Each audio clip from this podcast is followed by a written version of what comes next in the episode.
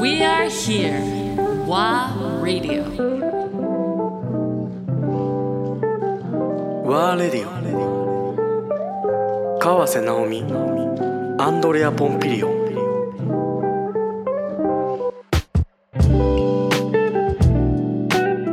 まあよかったね大きくなって もう今はもう勝手にどっか行ってますけど。ね。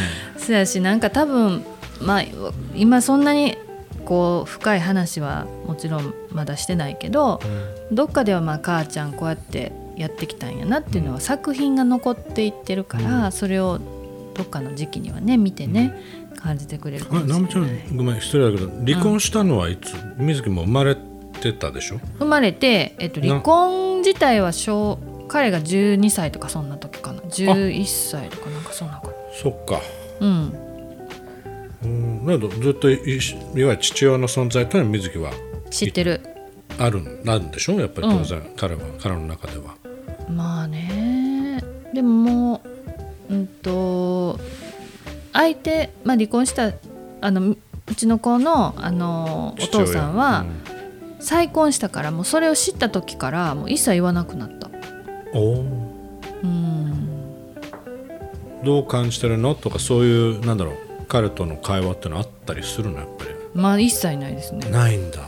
うん。それはやっぱり母親としてまあ彼が心の準備ができた段階でもし何か話が出たらいやでもねっていうあの感じねおじいちゃんその父方のお父さんね、うん。彼にとってのおじいちゃんが亡くなったんですよ去年かな、うん。でその時はあのお葬式とか行って会ってるんだけど、うん。あえてもう言う言わないねもう一切ね、大人よねめっちゃ大人やと思うんで、あんた反抗期ないんか言うて、うん。どっかで爆発しやんときや反抗期はなかったの？ないですね。一切なかったの？今17になる年だから本来でもあればう超えてるねそうだね。本来だともっと若いでしょ？反抗期多分14とかそうそうそう15そうとかなんかその辺で、うん13まあ、14全然なかったですね。めっちゃ仲良しですね。一緒に映画見に行って映画のなんかそれこそ「呪術廻戦」うん。母ちゃん呪術廻戦見いや」とか「うん、あと「進撃の巨人」実はめちゃめちゃおもろいでとかね。ああそれうちの一番下の子がすごい話して言っるてます、うん、ずーっとその話してる。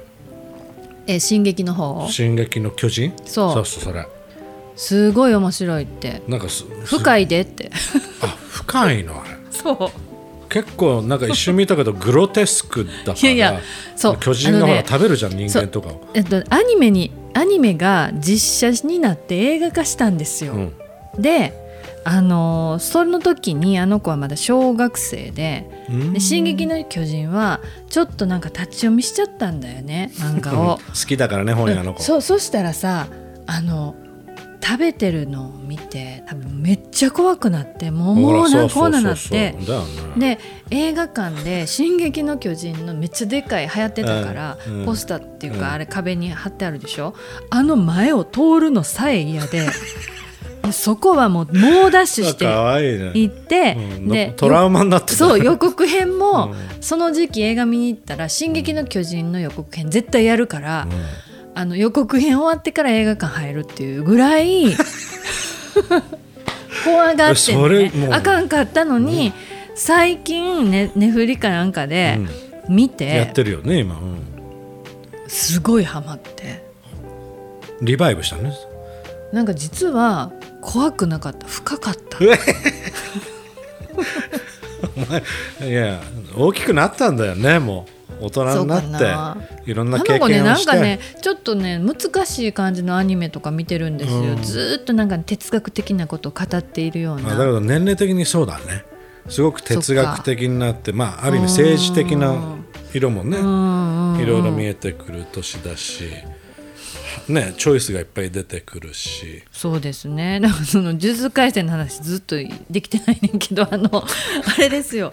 呪いが呪いっていうかそのお化けみたいになりよるんですよ。うん。その人の、人のね、人の感情がこうグワってなって、はいはいはなりよるんですよ。でだけどまあその辺にいるような呪いやったら、ちょっと人の肩のあたりにこう絡まってるぐらいやから、うん。シュッてやってもう払えるんですよ。はいはいはい。で払う子らが呪術学校に行ってて、うん。まあ、ちょっと「ハリー・ポッター」っぽいけど、うん魔法を使えるわけじゃなくてその払いができる、ああ面白いじゃない。そうだから見えるし、うん。だから見える子しかその学校行かないんだけど、うんうん確かにちょっとポッター系そうのそう。で、ん。払えたらまあその肩こり治ったわとかっていうようなぐらいのことやねんけどもうねあの 特級階級っていううん。のがおるんですよ。ね でその特級階級はやっぱなかなかあの払えないの。何人こう行っても。ああそれこそ逆にやられてしまうんですね。強烈なの。結構強いのね。もう強いどころじゃない。泣いてるしまた。すごいそのストーリー俺もハマってきて今。そうですうんよ面白いね。で私はあのトリトンスクエアにその特級階級がいると思ってるわけ いやマジで。あそこはだけど確かにほら一度うん伺ったじゃない、自分たちも。はいはい来ました来ました。あの日翌日あれはだよねあのオリンピック延期の話。確かそうだったね。そうですよ。のタイミングだったね。そうですよ。ねだってまだまだほら打ち合わせで言ってたからね。番組一緒にやるっていう話オリンピックのね今年やるって、で夕日がとっても綺麗な日だったよあの日は。よく覚えてるね。だってだけどあそこはうんあのもうなんか一回についた段階で何か感じるわ。かる。わわかね？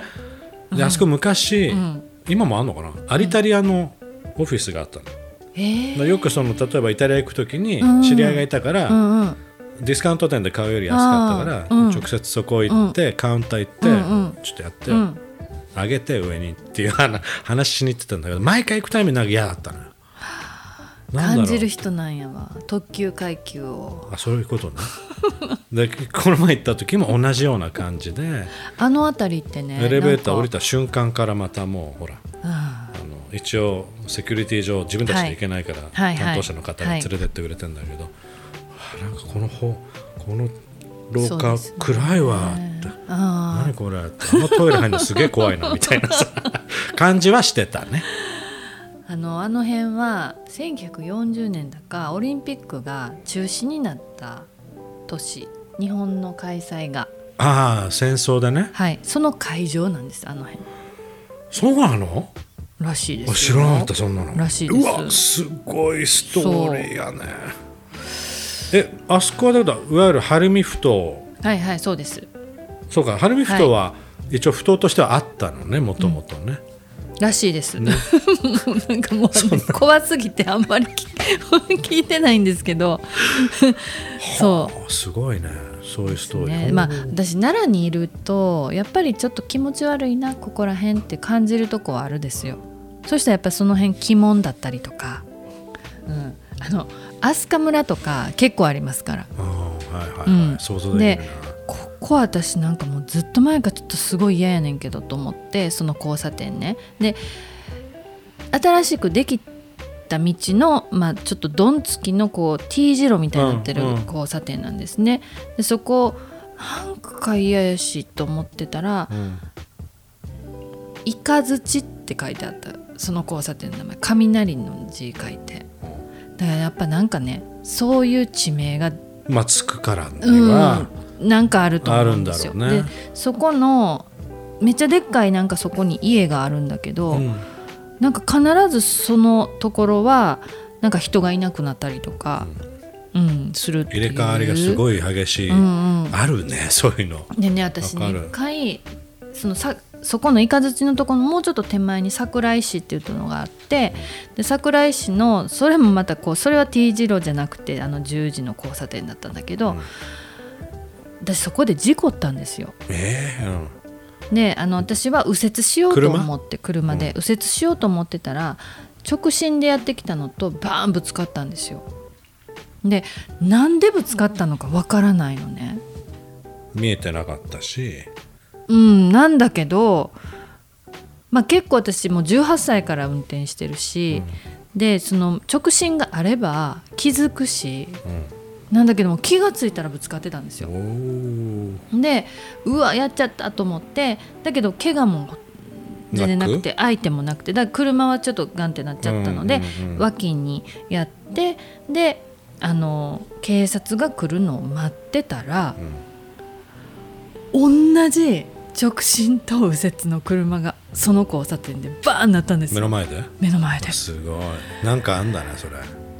ありえないねと思います。でその交差点のその次の交差点でも数日前に電柱に車がバーンってぶつかるなんか事故があったって言って私そういう時に絶対いる。この辺になんかもう絶対何かがあるあるね。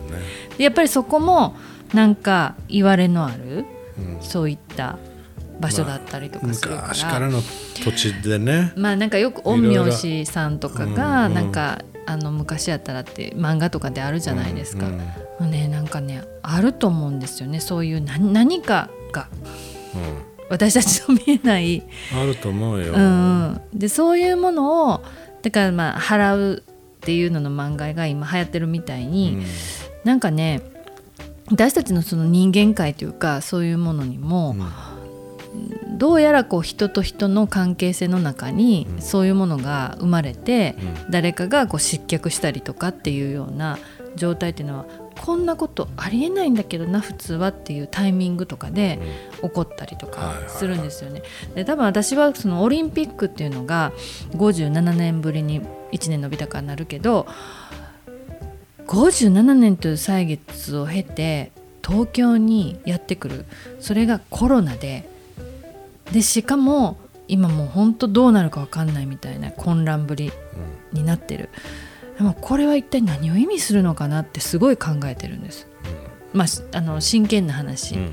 自分がしかもそこを見つめて後世に残す記録をするという役割をもらって、なんやねんやろこれってずっと思ってて、なんかどちらか側の視点を持つとか、どういう作品になるのとかっていうようなことを考えてるっていうよりも、うんうんなぜ私は今ここにいてそれを見つめることになってるのか。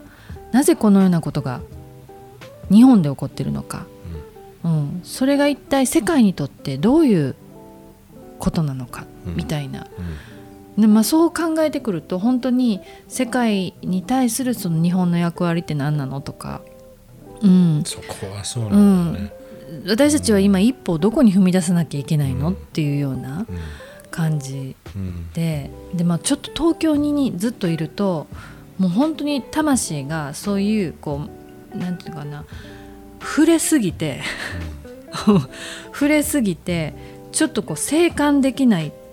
映画っていうのはやっぱりそのある種の客観性を持たないともうごちゃごちゃになってしまうし何にあのカメラを向ければいいのかさえ判断がつかなくなってくる、ね、あの冷静な判断ができなくなると思ったから、ちょっとなら帰ろうと思って、うんうん。で帰ってきたんですけど、ほん。ならアンディがやってきたみたいな。まだ東京から来やがったこいつみたいな